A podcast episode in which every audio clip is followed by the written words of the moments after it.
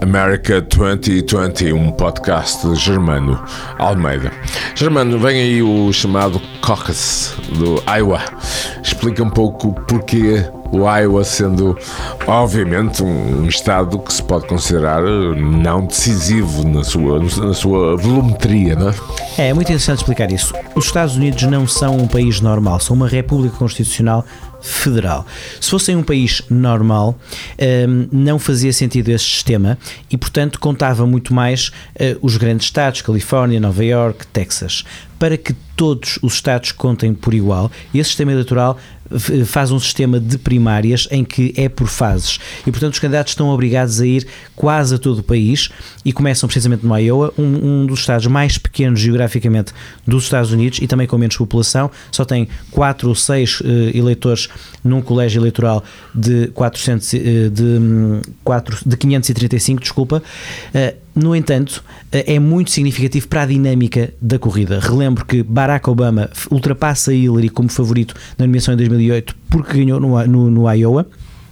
E portanto isto é muito importante. Historicamente. Simbolicamente. É? E depois, na semana a seguir, New Hampshire histórico, que também é um, é um estado relativamente pequeno, um bocadinho maior. E mas depois vem o Super Tuesday. E é? ambos, é? ambos no, no, no, no Midwest, o New Hampshire um bocadinho mais na, próximo da costa leste, uh, e portanto são de alguma maneira barómetros do país. Ou de uma América real, real digamos exatamente. assim, a tal América profunda. O Iowa é um estado com muitos agricultores. Muito rural. Uh, do ponto de vista sociológico, mais republicano que democrata, mas também com muitos, com muitos democratas um, eh, do lado mais do tipo de indústrias que já teve. E depois há um fenómeno muito interessante nos Estados Unidos que é as coisas vão mudando por migrações, tu conheces isso melhor do que eu. Uh, há, uma, há uma lógica de, em função de como está a economia em Estado, há muitas migrações internas e, portanto, tudo isto também muda.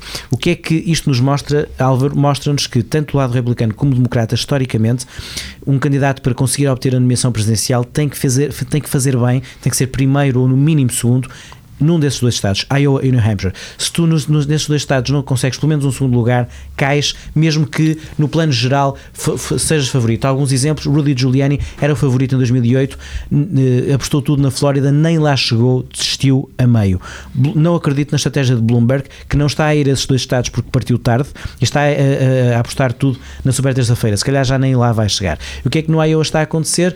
Um, possivelmente Pete Buttigieg vai fazer muito bem, Uh, e isso pode mudar a dinâmica da corrida que até agora aponta para um favoritismo de Joe Biden. Vamos tentar falar Pete Buttigieg, mayor de South Bend, Indiana. Vantagens, juventude, Midwest, está no meio, digamos, não está demasiado à esquerda do Partido Democrata, mas tem a desvantagem de ser gay, não é? O que no Sul e perante uh, uh, os votantes negros pode ser uma desvantagem. Resumi bem?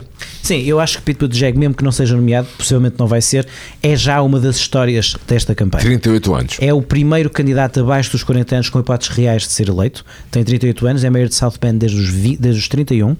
É veterano de guerra Uh, foi consultor de uma grande empresa, a McKinsey, filho de, eh, de, de pais uh, professores em, em, classe média, portanto. classe média, mas intelectuais, casado com um homem.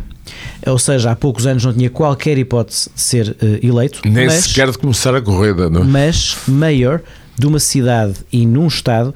O estado de Indiana, Indiana, só para teres uma ideia, o governador era Mike Pence, que era o lado religioso da administração Trump. Mormon, aliás. É um dos estados. Eh, não, Mike Pence não, não era Mormon, mas, mas, mas, mas portanto, cristão.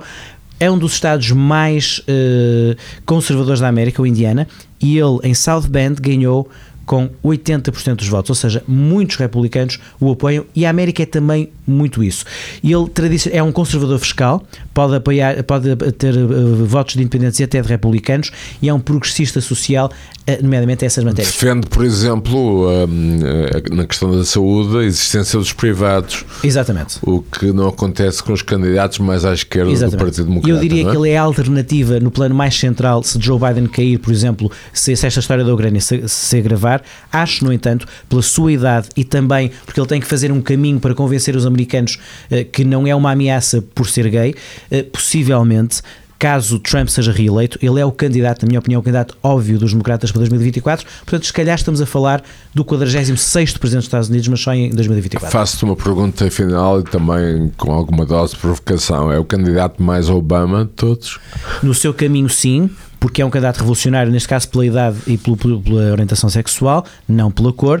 Um, também porque aposta muito no Iowa, está a ter uma, uma, uma, estratégia relativamente parecida nesse aspecto. Em termos políticos, parece-me um tipo mais central e não tão à esquerda, embora o Obama não fosse muito à esquerda, mas era em, em, em alguns aspectos que Buttigieg não é. Uh, acho muito interessante as contradições que Buttigieg é, uh, apesar de gay, tem uma plataforma política mais ao centro e à direita do que um democrata uh, normal, isso é interessante. E uma muito coisa, mais que Elizabeth Warren, e era nela que eu estava a pensar. Uma coisa fundamental para perceber Pete Buttigieg, Álvaro, ele está muito bem no Iowa e no New Hampshire, que são estados com muitos brancos, com uma média de brancos maior à população americana. Ele, ele tem muitos problemas no Sul. No, no Sul, porque Por causa do eleitorado negro, que é muito importante, nomeadamente para os democratas e para ganhar as primárias uh, democratas.